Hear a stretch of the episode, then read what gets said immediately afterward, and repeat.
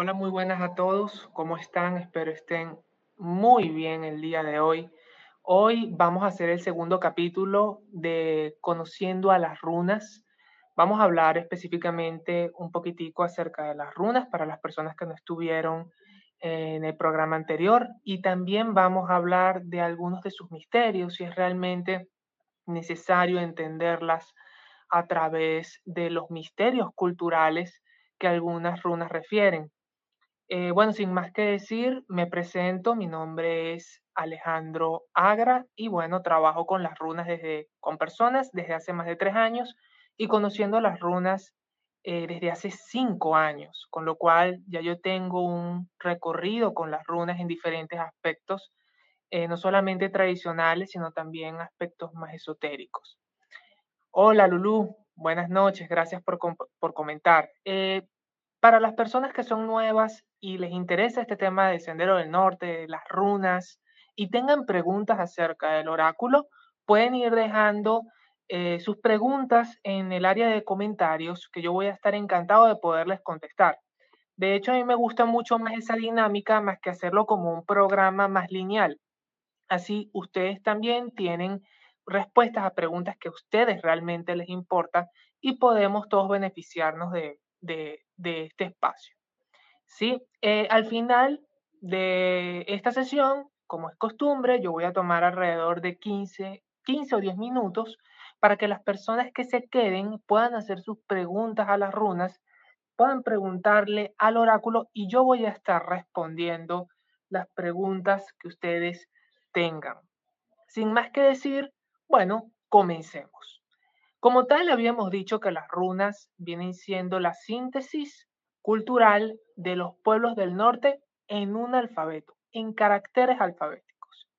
Es decir, que como tal no podría ser considerado estrictamente un oráculo. Más bien es la interpretación que los escandinavos hacían al y plasmarlo en letras, en ideas concretas, la cual, bueno, le daban poder a estas rutas. De hecho, nosotros tenemos runas como por ejemplo, que refieren a árboles, como por ejemplo Eox o Eiwas, que habla del tejo. También tenemos runas que hablan como por ejemplo Thorn, que habla de, del espino. Eh, tenemos runas como por ejemplo Biarkan o Beorg, que nos hablan del abedul. Y así, eh, que son sistemas que, bueno, van describiendo lo que hay alrededor. Hay muchos runistas, porque así es la palabra que se le describe, la, cual se utiliza para eh, referir a las personas que hacen lecturas de runas. Fíjense, fíjense que es un poquitico similar a la que mm, a los tarotistas. Bueno, para tarotistas son los que leen las cartas, el tarot, y nosotros somos runistas, los que leemos las runas. Entonces, para muchos runistas existen misterios. Yo en estos años que he trabajado con las runas me tocó revisar algunos de los misterios que tenían que ver con las runas y siendo muy honesto, para el camino que, que, yo decidí optar, no, eran necesarios, no era necesario trabajarla por misterios. ¿Por qué muchos hablan de trabajar por misterios? Porque muchos runistas lo hacen justamente aludiendo a la etimología principal de la palabra runa. Run también significa secreto, algo que es oculto, algo que debe de velarse, también está asociada a los misterios. Pero para las personas que estuvieron en el programa anterior, pues allí hablé, con muchísima más eh, amplitud en el tema de que la palabra runa no solamente podría aplicarse en ese sentido que pareciera más esotérico, sino asociado justamente a lo que podría representar un texto, oraciones, el uso de las letras en el habla, que es justamente lo que nosotros hacemos con, bueno, con nuestro abecedario y trabajando lingüísticamente, en nuestro caso, el, idioma español. Eh, que allí es donde realmente las runas obtienen su valor, no solamente mágico, sino práctico, vivencial y cultural. Porque una sola letra de nuestro abecedario no nos da para mucho más que decirla nos sirve nuestro abecedario cuando la utilizamos en oraciones, cuando la utilizamos en un contexto, ¿sí? La misma de la misma manera ocurre con las runas. si no se utilizan en conjunto, la ayuda que puede recibir el practicante es muy limitada. Pero eso ya podemos ampliarlo en otro momento. Con respecto a los misterios, hay gente que habla que, por ejemplo, la runa Win, la voy a enseñar para quien no sepa, Win o Wunho. Win es en el Futhark, en el anglosajón y Wunho es en el Futhark antiguo. Vamos a buscar si la puedo conseguir por acá para que la puedan ver. Denme un momentico para revisarla. Acá está. Esta es la runa Wunho. Pareciera como una especie de letra P.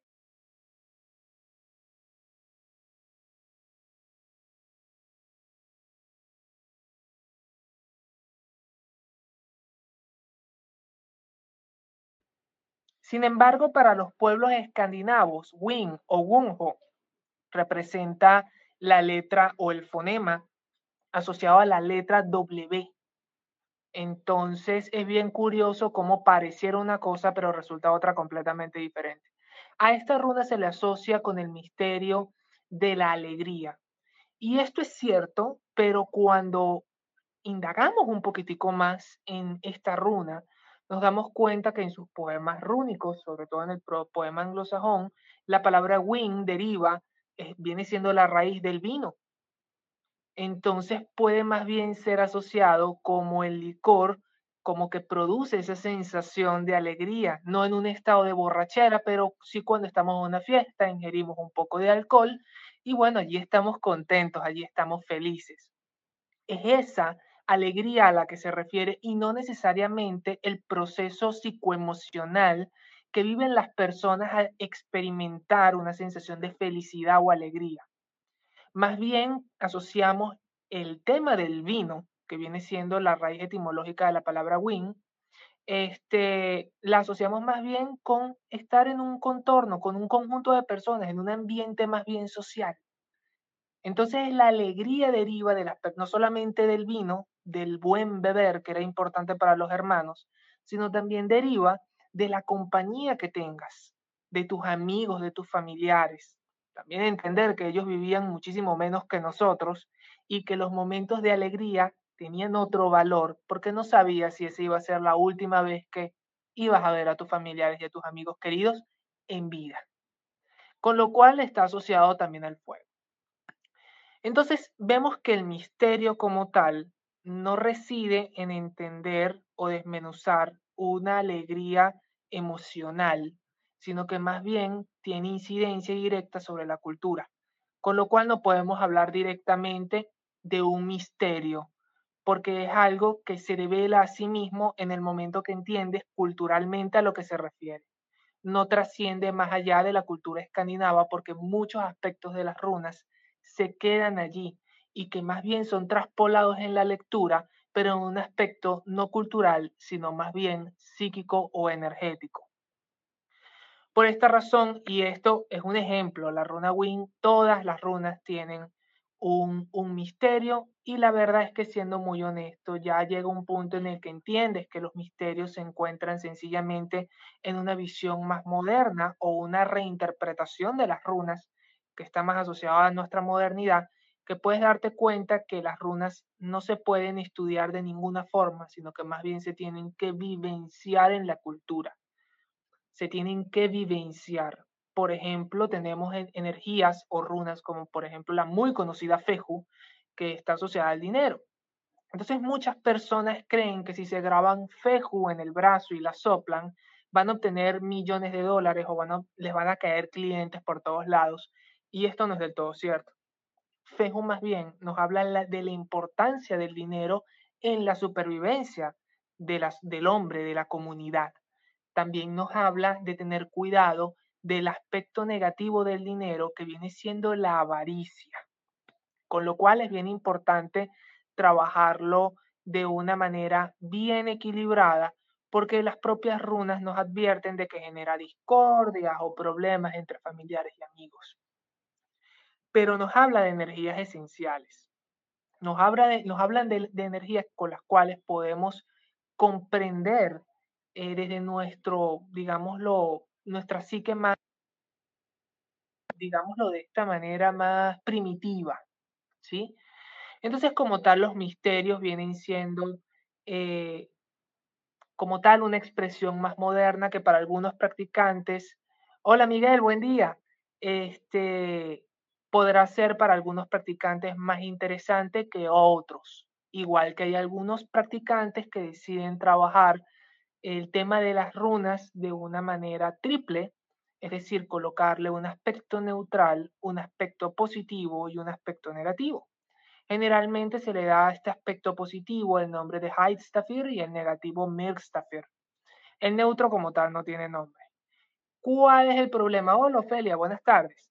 El problema con esa visión es que es como que quisiéramos tratar de separar las características de una persona que conocemos, de un familiar. Vamos a ponerlo más sencillo, de nuestra madre, de nuestro padre, de nuestros hermanos o de nosotros mismos podemos entonces entendernos desde un lado oscuro y desde un lado luminoso. Efectivamente, eso nos va a simplificar muchísimo el trabajo para podernos entender a nosotros mismos o conductas de algunos familiares o amigos. Sin embargo, tú no puedes decir que eso es tu familiar, que ese lado oscuro es tu familiar, o que ese lado luminoso es tu familiar o tú mismo.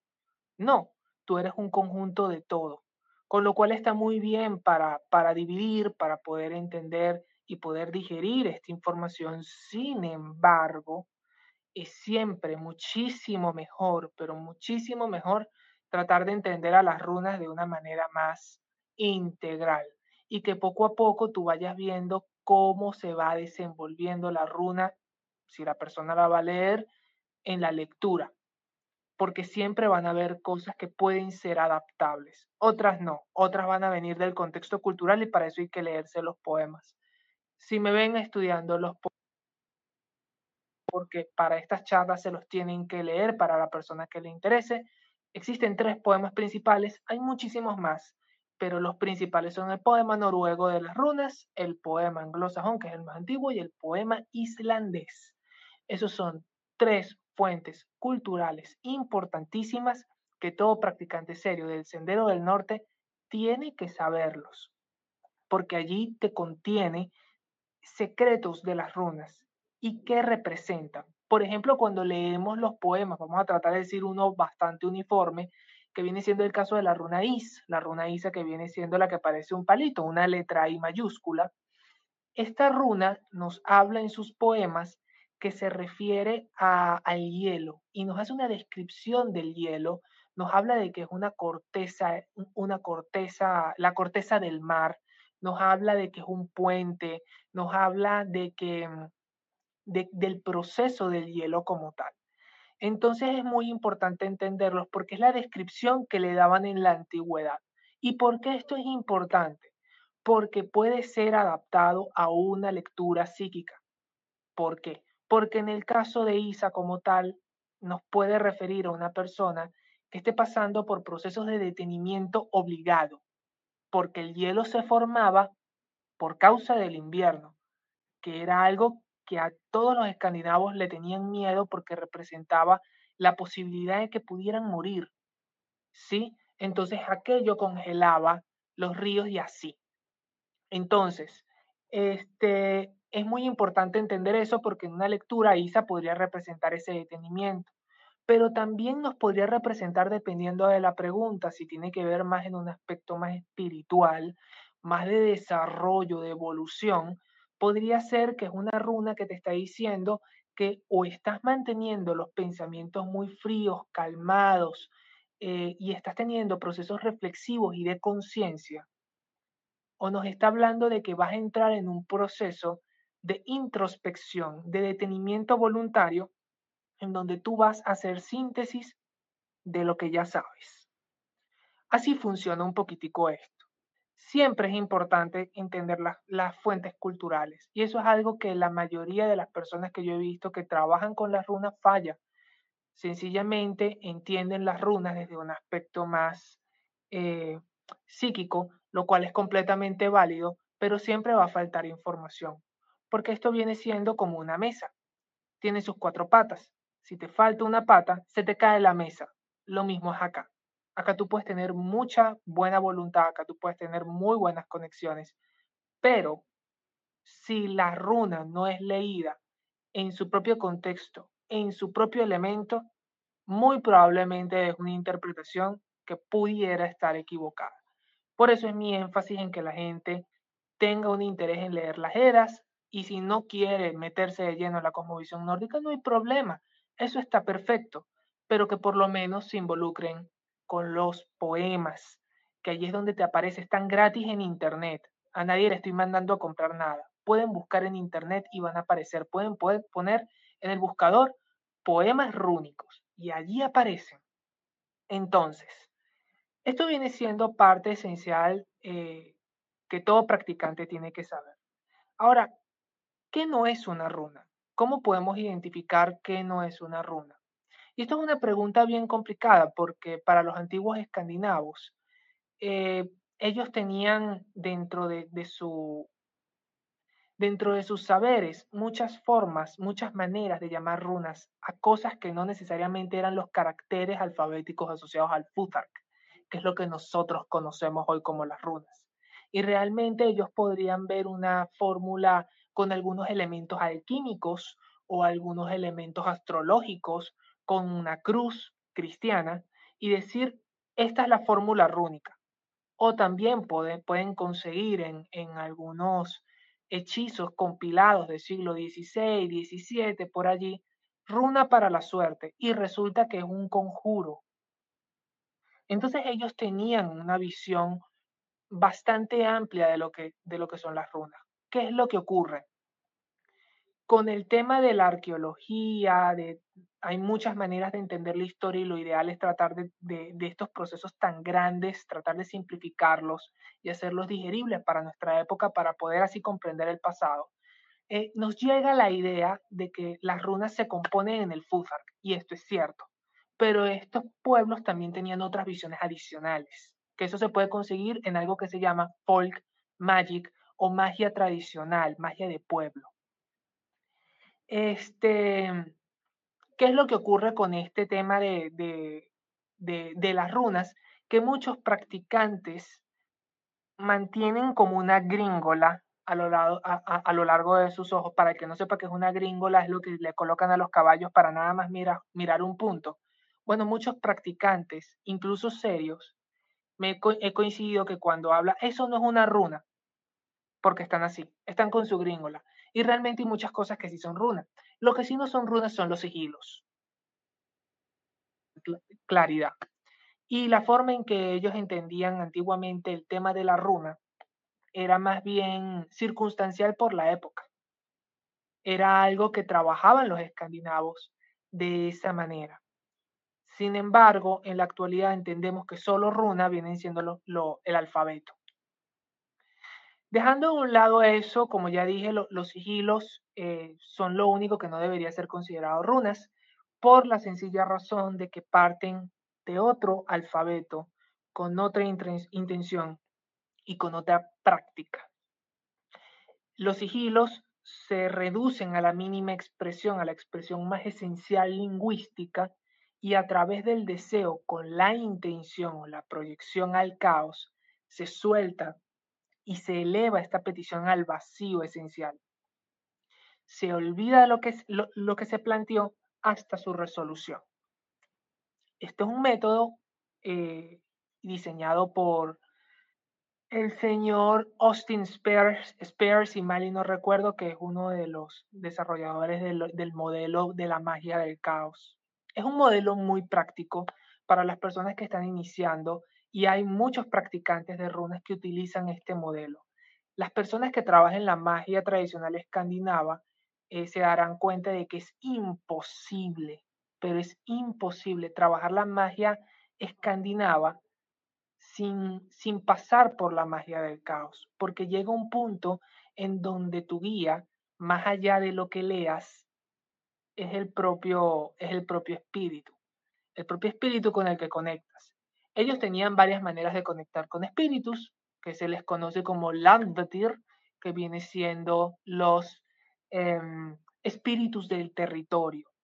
Por ejemplo, en Venezuela existen otro tipo de Landvetir que son espíritus del territorio. Acá los espíritus del territorio están más asociados al espiritismo María Leoncero y también a sus distintas cortes, al igual que también en la actualidad se está haciendo un culto muy grande de palería y de eh, la regla de ocha que viene siendo la santería. En el caso, me imagino que la mayoría eh, que está, de las personas que me están viendo son de México. Un abrazo para todos los que nos ven de, la parte que sean. Un abrazo y muchas bendiciones. Ellos tienen otro tipo de eh, seres del territorio a los cuales se les piden. ¿Qué significa un ser del territorio, un espíritu del territorio? Son los seres que moran en la parte natural de tu país o también en algunos casos en las ciudades, aunque no es muy común verlos allí. ¿Por qué se le da tanta importancia a estos espíritus del territorio? Porque son tu, tu contacto inmediato con el mundo espiritual. Es tu contacto inmediato con la sabiduría de los espíritus. De hecho, hay algo que se dice mucho en, en terreno de Palomayombe, que hay muchos que se preguntan qué es más, igualito también en santería, qué es más rápido, el muerto o el santo. Y muchos llegan a la conclusión de que es el, el muerto, porque el muerto está cerca de ti, está más cerca de ese umbral de los vivos y de los muertos, de esos mundos. En cambio, el santo tiene muchas peticiones y aunque te vaya a atender, va a ser más lento.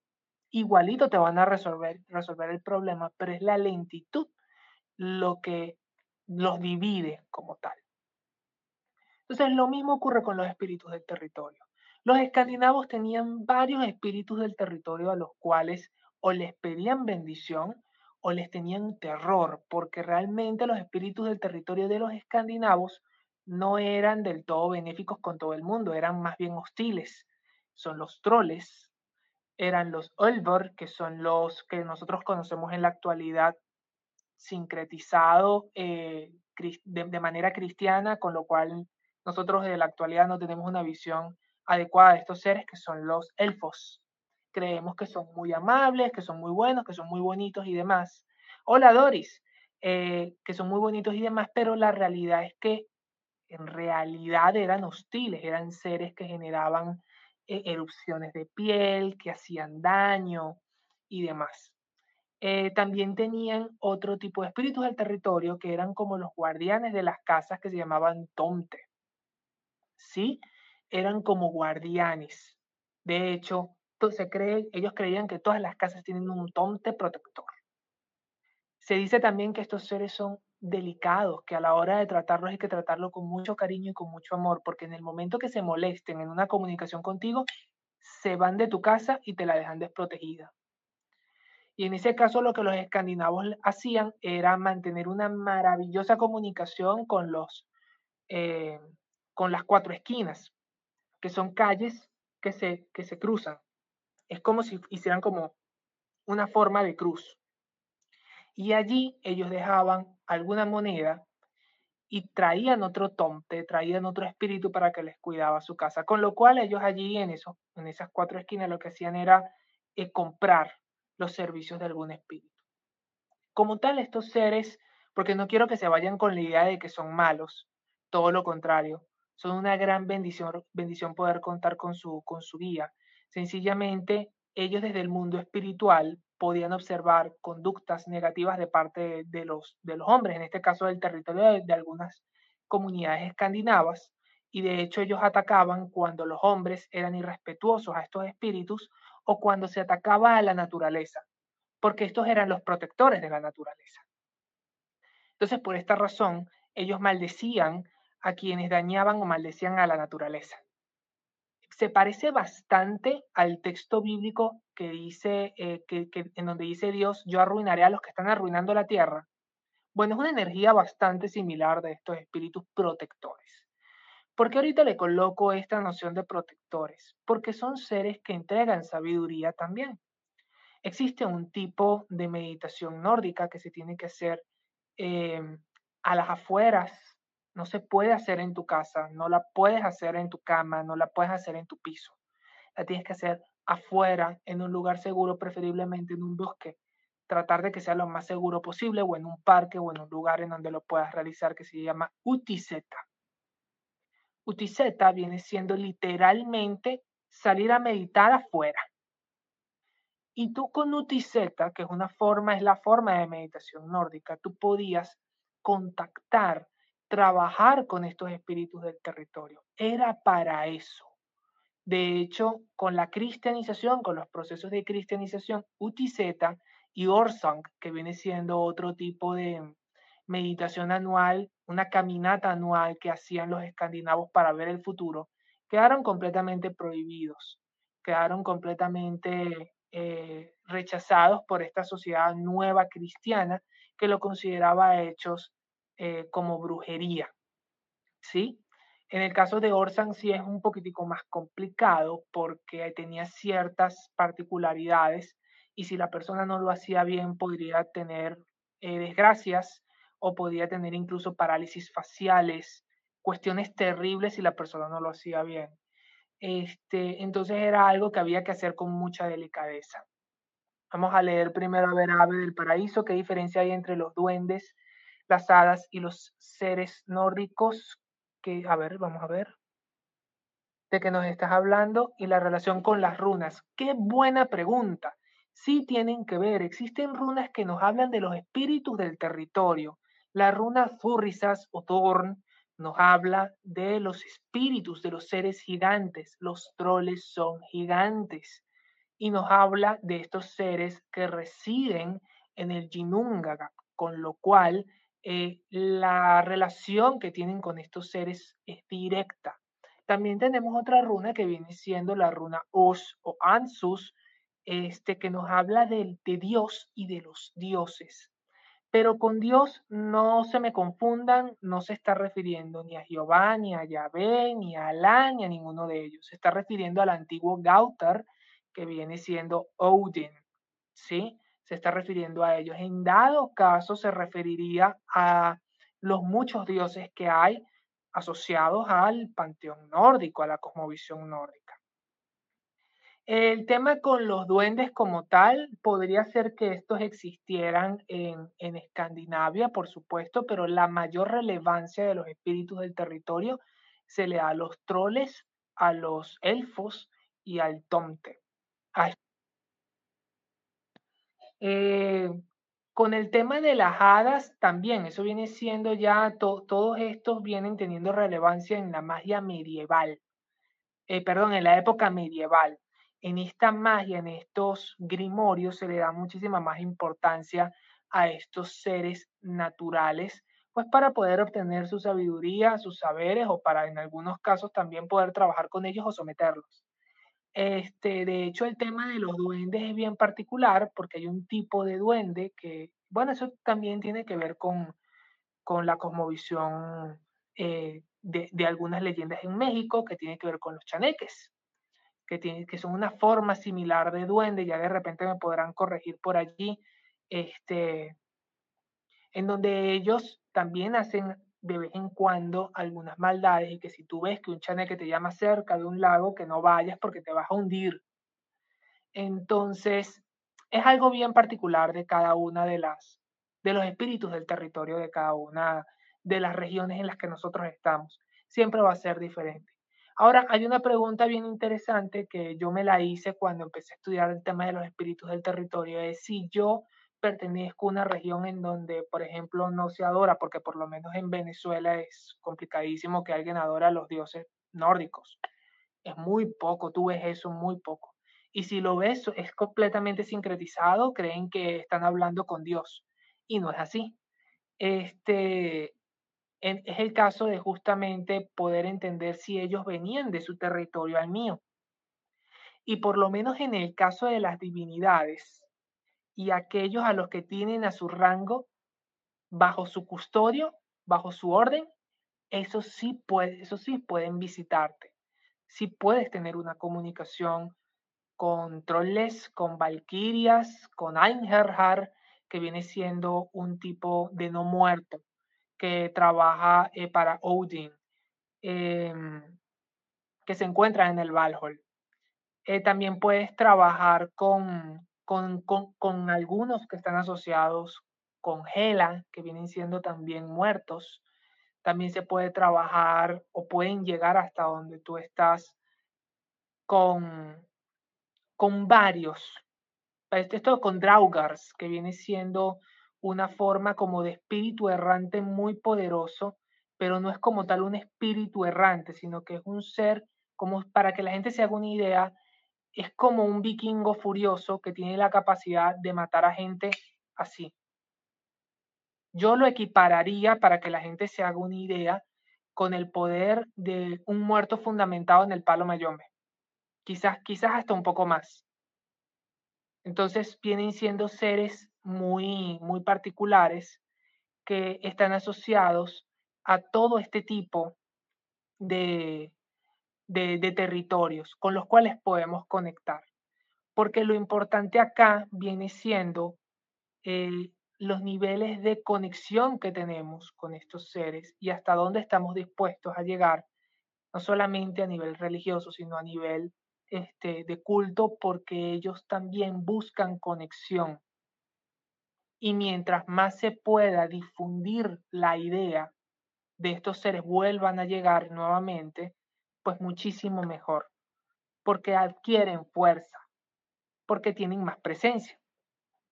Con respecto a, lo de las runas, vamos a empezar a trabajar con lo del tema de las runas. Vayan dejando sus preguntas en la caja de comentarios para ir trabajando un poquitico las preguntas que tengan.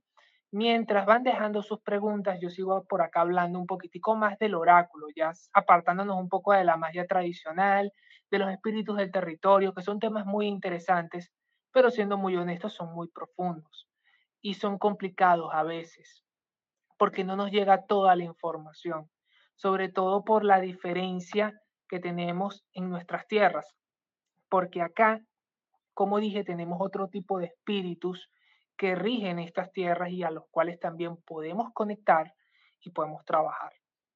¿Quiere decir esto que ustedes pueden trabajar con cualquier espíritu del territorio de cualquier panteón? No, no.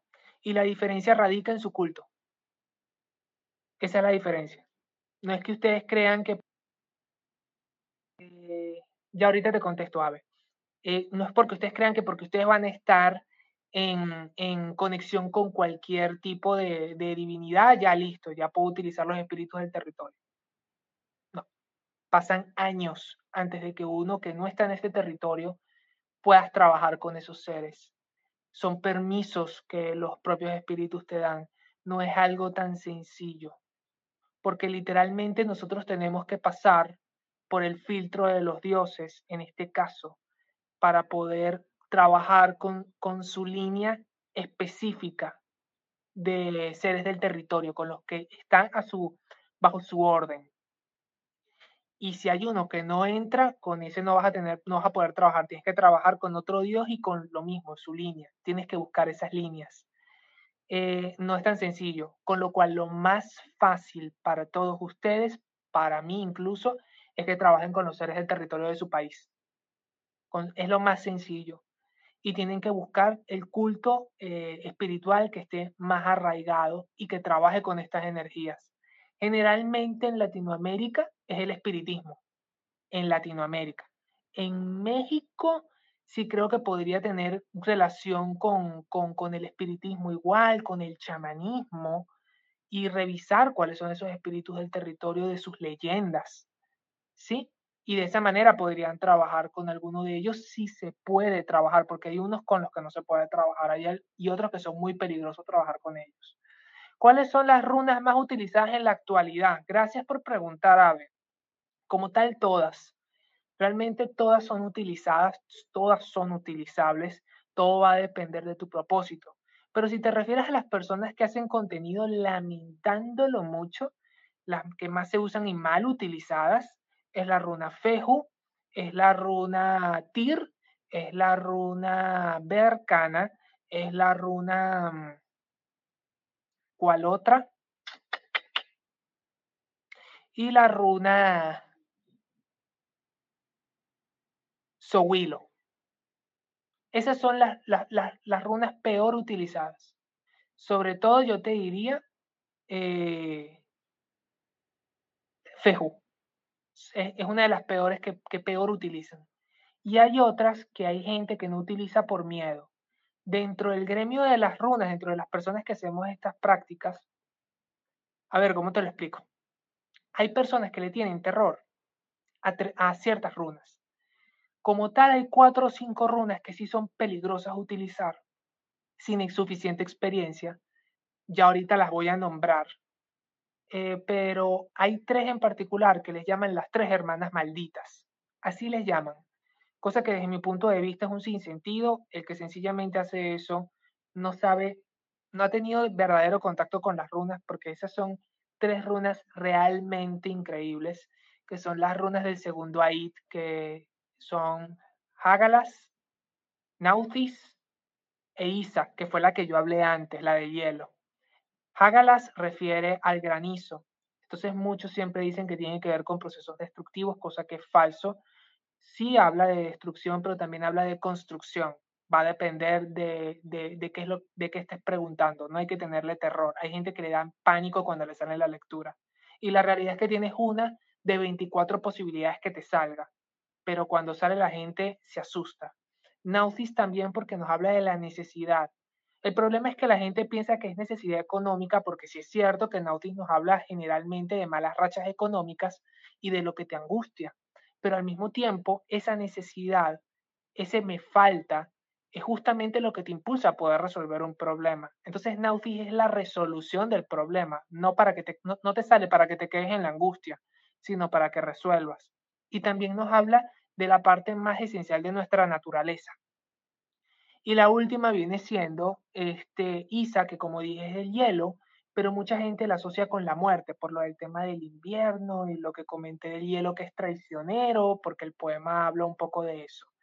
Entonces estas runas son las, las tres hermanas malditas, para mí está mal dicho, pero es lo que algunos runistas creen todavía practicantes. También le tienen terror a la runa Thorn o Zurrisas, que también la mencioné antes, este, y es una runa que nos habla del gigante, del troll, justamente porque refiere a un ser adversarial, un ser hostil, un ser, entre comillas, muy entre comillas, negativo, eh, que nos habla más bien de esos procesos disolventes o extremadamente dolorosos en donde el propio poema dice que no importa si eres bueno o malo, si te toca la espina, te fregaste. Te fregaste porque te va a doler como no tienes una idea. Esas vienen siendo como que las cuatro más a las que la gente le tiene terror como tal. Estas no son para todo el mundo.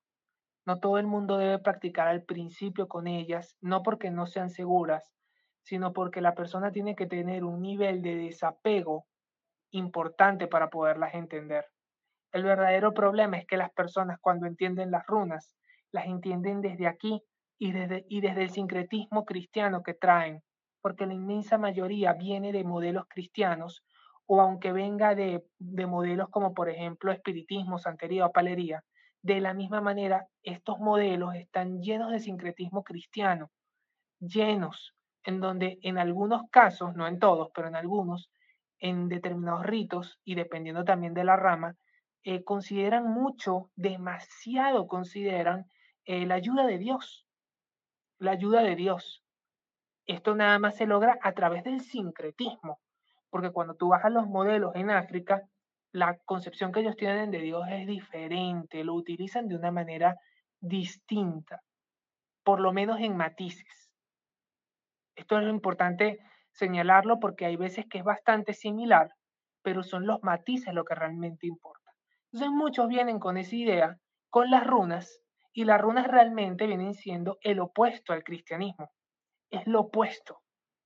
Aunque estén en algunos puntos cristianizadas las fuentes que nos llegan, es completamente lo opuesto. Tú no puedes entender las runas desde un concepto cristianizado. No, no lo puedes entender, porque te vas a volver un 8. Entonces eso viene siendo lo que ocurre. Muchos lo toman de ese punto de vista, consideran que Odín es Dios, consideran que Loki es Lucifer, y esto está completamente equivocado. Ni Loki es Lucifer, ni eh, Odín es, Jehová o Dios. Ninguno de los dos. Este, pero eso lo podemos dejar para otro programa porque realmente es bastante complicado hablar de este tema porque genuinamente si hay algunas eh, cuestiones en las Edas en las que pareciera que describen a Loki y la descripción que hay se parece a, al Lucifer de algunas obras eh, artísticas que han salido del ángel caído cuando sale, que sale con sus cabellos rojos, con los ojos llorosos, que aparece así. Bueno, allí en algunos casos sí pareciera que tomara como cierta referencia, pero la realidad es que son dos espíritus completamente diferentes, dos seres distintos y que se trabajan de una manera muy diferente. Por acá no estoy viendo preguntas, sigo hablando eh, un ratico más y si no veo preguntas la dejamos para la siguiente, para, el siguiente programa.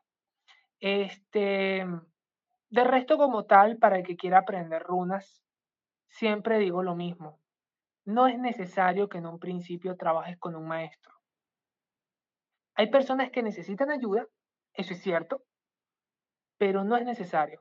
El maestro, hola Cristal, el, el maestro tiene nombre y apellido. Son las propias runas y los propios dioses. Esos son los maestros. Pero sí es cierto que hay personas que no lo entienden y necesitan pasar directo a un maestro físico o pasa a otra cosa, que es que eh, las personas llegan trabajando con, con los con los seres espirituales y llega un punto en que ya necesita a alguien con quien conversar. Porque uno necesita conversar esto para poder sacar mayor jugo al entendimiento de lo que, está, de lo que estás entendiendo con las runas. Entonces, es bien curioso eso. Eh, y las personas pueden hacerlo por su cuenta en un principio, por lo menos con ellos y con sus amigos. Y después pueden trabajar. Yo tardé un año para poder conseguir mi maestro físico. Yo leía las runas a personas y fue después.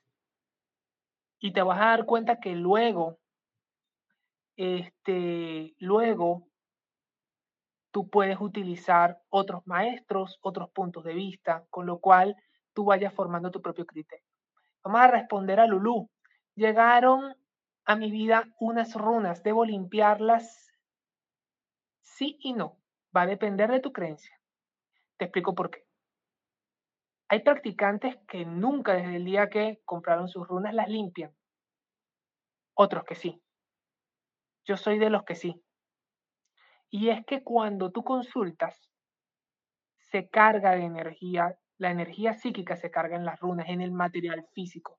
Y como tu cuerpo necesita limpias espirituales y energéticas, también tus recursos mágicos. Por eso nunca un brujo, cuando va a poner algo en su altar, nunca lo deja sin limpiar. Primero lo limpia y después lo presenta al altar. Y esa es la razón. Entonces yo te diría que va a depender de tu creencia. Yo particularmente no lo hago constantemente lo hago después de un número de tiradas.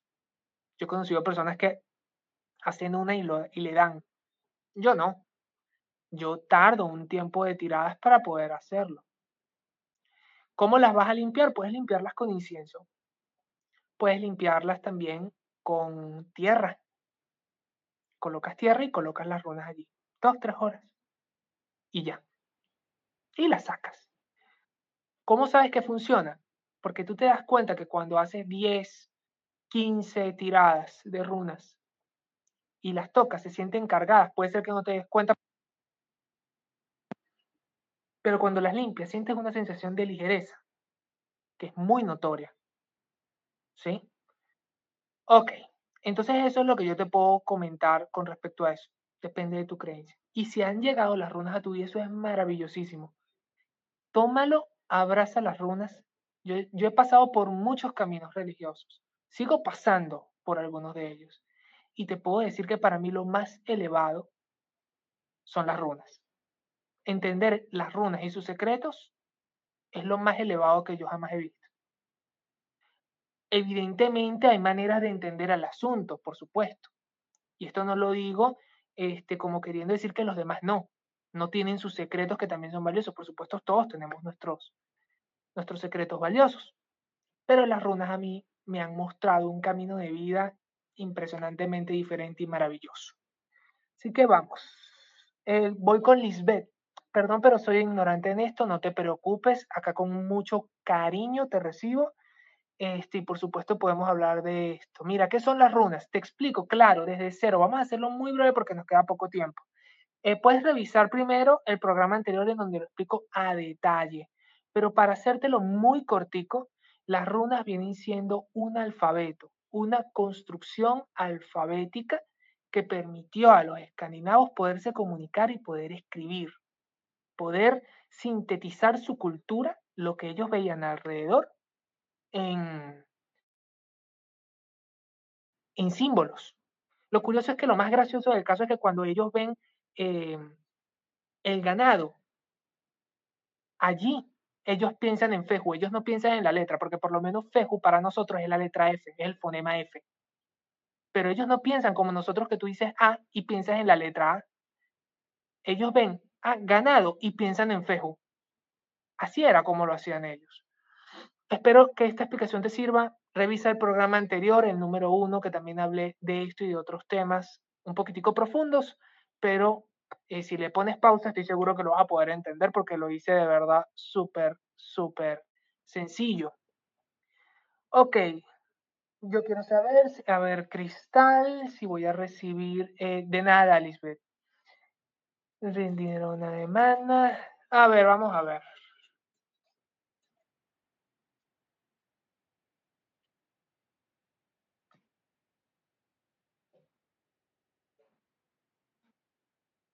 Ok. Como tal, te sale la runa del día y te sale la runa de ay no, es esta, Eguas, que viene siendo una runa que está asociada al caballo invertida. ¿Qué es lo que ocurre? Como tal, en procesos legales, acá lo que me está diciendo es que tienes que esperar a que se desenvuelvan algunas cosas. Tienes que esperar a que terminen algunos procesos antes de pensar si va a haber alguna resolución a tu, a tu favor o no.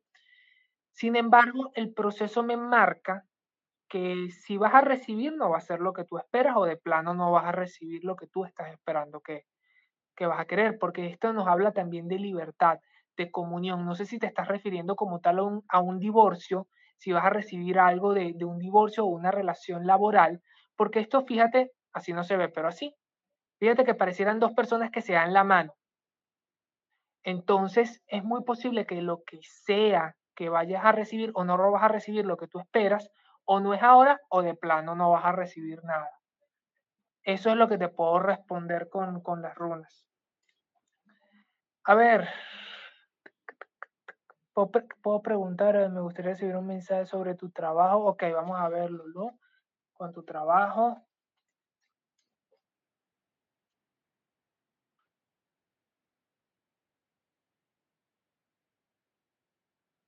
Ok. Te sale la runa Lagus, Lagus y te sale la runa Gebo. La runa Gebo es la del regalo y la runa Lagus es la runa que está asociada al agua lo que te está mandando es a fluir con las dificultades que puedas tener con otros. Fíjate que Gebo es una runa que pareciera que son dos personas que cruzan camino, con lo cual lo que te está diciendo que es que en ese choque negativo busques la manera de cómo fluir, primero sin que te afecte y segundo sin que afecte tu trabajo ni las actividades que desenvuelves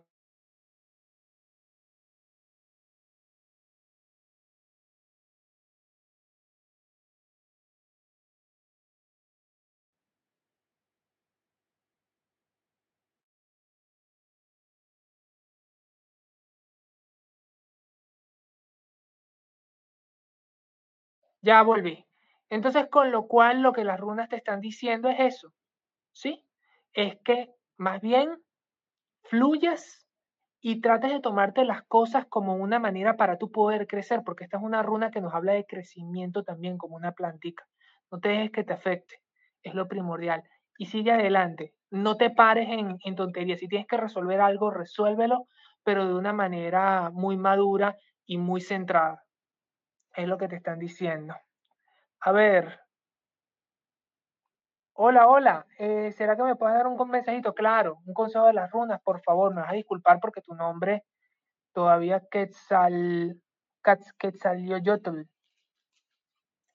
Vamos a ver un consejo para ella. Tranquila, lo estoy leyendo. Si va a salir el consejo, me disculpa si no lo pronuncié bien tu nombre. Vamos a ver el consejo.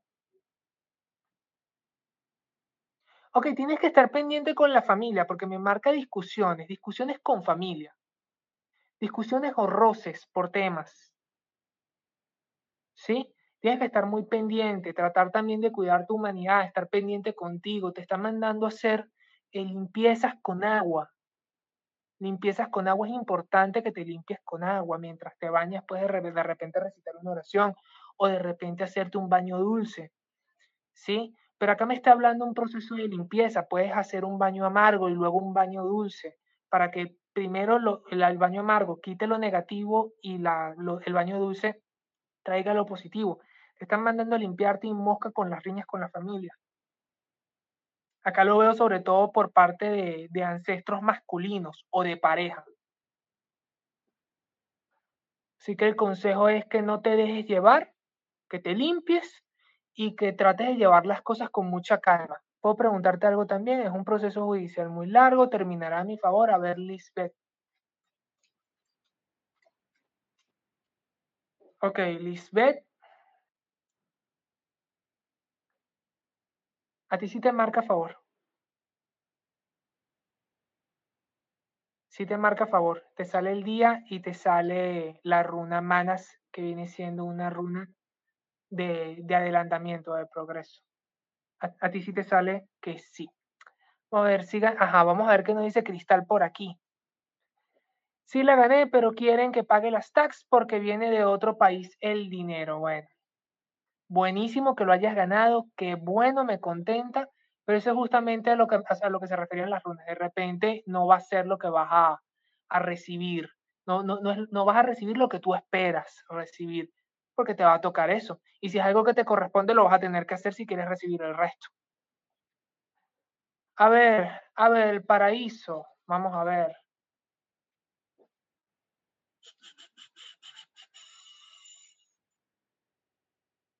Pilas con los ciclos que se repiten. ¿No te parece un mal consejo? ¿Te parece bien aspectado? De hecho, ¿te parece que va a venir un buen momento económico en tu vida o que vas a empezar a trabajar eh, con emprendimientos o con lo que sea que vayas a hacer, te va a empezar a ir bien, vas a empezar a verle el queso a la tostada, como se dice por allí, te sale el sol, te salen procesos de liberación, de avance, de, de, de, proyección, ¿sí me explico?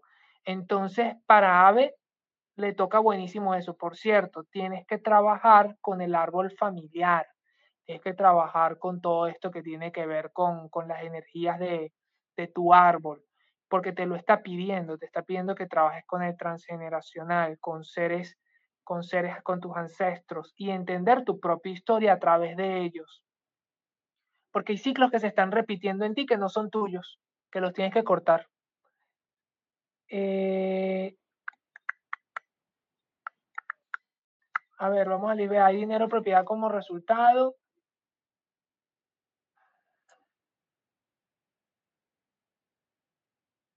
Me parece más bien propiedad.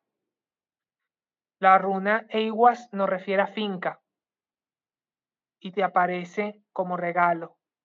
Así que, como no es decir que te, lo, que, te lo van a regalar, obviamente no, porque si es lo que te toca, es lo que te toca. Pero sí me aparece más bien que los tiros van más por una propiedad. Siempre a la orden, Cristal. ¿Será que me puedes dar un mensaje respecto al amor? A ver, Quetzal Yotl. El amor, vamos a ver el amor. Por ahora no sale pareja y si tienes pareja, tienes que revisar esa relación porque es tóxica. Es una persona que te está llevando a puntos a los que tú no quieres ir, a los que tú no quieres trabajar.